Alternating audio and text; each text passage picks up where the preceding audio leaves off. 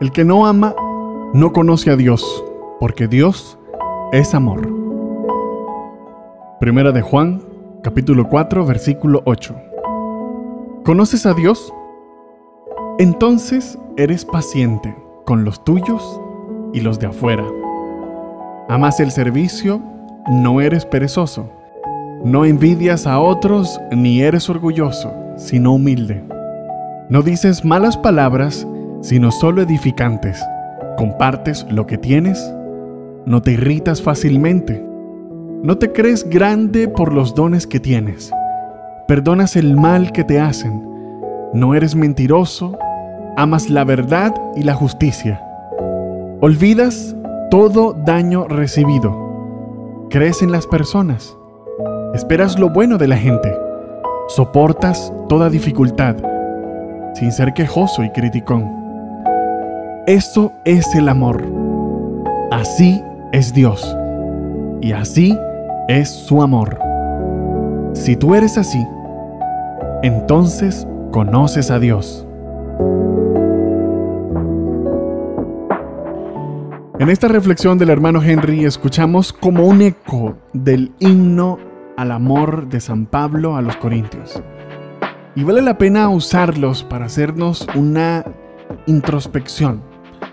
Es fácil para nosotros amar como ama la carne y el mundo, llena de egoísmos y de un hedonismo que desfigura nuestra semblanza divina. Porque si estamos hechos a imagen y semejanza de Dios, en este sentido nos parecemos a Él. Fuimos creados en el amor y para el amor. Todo lo que hacemos que se aleja del amor nos deshumaniza entonces.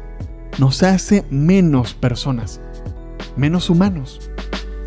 Hemos llenado de etiquetas esta capacidad nuestra de amar y hemos llenado bibliotecas de libros y canciones y poemas y hemos tendido a una vivencia meramente superficial del amor. Y no digo que la sensación producto del amor sea mala per se, sino la miniaturización del amor al plano de los sentimientos únicamente. Porque el amor es mucho más que sentimientos. Vivir en el amor implica un compromiso realmente serio y muchas veces opuesto a lo que podamos sentir. Y este paso lo damos cuando salimos de nosotros y vamos al encuentro del otro. Por eso el amor perfecto sale, crea, inventa y naturalmente se da a los demás sin esperar nada. Por eso Dios es amor. Y es hermoso pensar que para que Él sea amor, debe haber un amante, que es el Padre, un amado, que es el Hijo, y un vínculo de ese amor, que es el Espíritu Santo. Yo le pido a nuestro amado Dios, uno y trino, que podamos nutrirnos cada vez más de esa esencia misma de su ser, y que podamos creer en el amor, apartarnos de todo aquello que nos haga perder esa imagen divina en nosotros. Amén. Muchas gracias por escuchar este podcast de la comunidad cristiana Jesús es Señor.